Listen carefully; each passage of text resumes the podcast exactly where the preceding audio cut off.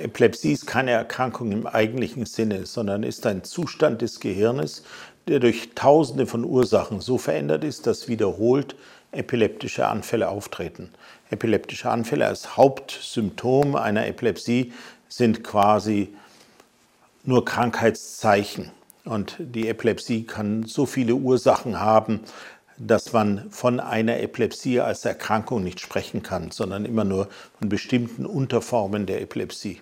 Es ist so, dass bei schwer behandelten Epilepsien des Schläfenlappens zunächst einmal ein Netzwerk von Nervenzellen entsteht, die Schaltkreise beinhalten, die dazu neigen, dass sie sich hochschaukeln, was vorher nicht der Fall ist. Das heißt also, die natürlichen Mechanismen, die das Aufschaukeln von Erregung im Nervensystem dämpfen, sind bei diesen Patienten weggefallen. Ein zweiter Aspekt ist noch, dass Proteine und Kanäle sich so verändert haben, dass offensichtlich auch eine natürliche Bremse innerhalb einer Nervenzelle, nicht hochfrequente Entladung zu produzieren, dass diese Bremse wegfällt. Und daher Nervenzellen dazu neigen, hochfrequente Entladung zu produzieren.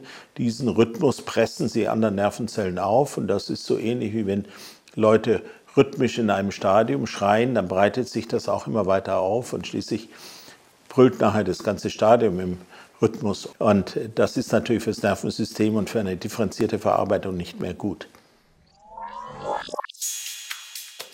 Na, sie ist relativ gut erforscht und dies hat zwei Gründe. Der erste Grund ist, dass es sehr viele tierexperimentelle Modelle gibt, die man gut untersuchen kann. Und zum anderen ist es so, dass in den letzten 10, 20 Jahren die sogenannte Epilepsiechirurgie, wo Epilepsieherde aus dem Gehirn entfernt werden, vorher lokalisiert werden müssen. Und dazu muss man Elektroden ins Gehirn auch von Menschen einbringen. Dadurch hat man sehr viel Informationen über Epilepsie bekommen und kann anschließend das herausgenommene Gewebe auch noch weiter untersuchen. Zum Teil lebt dieses Gewebe sogar noch für 20, 30 Stunden.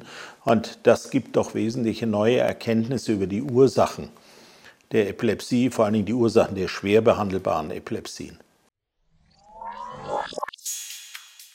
Eine Epilepsie kann man wahrscheinlich nie heilen. Man kennt nur wenige der Ursachen, nicht alle Ursachen, nur einen Teil der Ursachen.